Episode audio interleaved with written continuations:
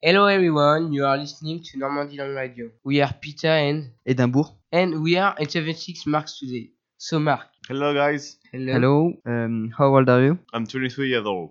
Okay. What is your study? I'm studying in Neoma Business School uh, in Rouen. Have you already uh, been in English in England? Yeah, so I've been in England uh, when I was in primary school a long time ago, so I don't really remember. Do you like uh, today's uh, activities? Yeah, today we did some really fun stuff. Uh, we did um, a juggling activity in a circus, circus style. It was really cool. So yeah, Okay. What is your favorite?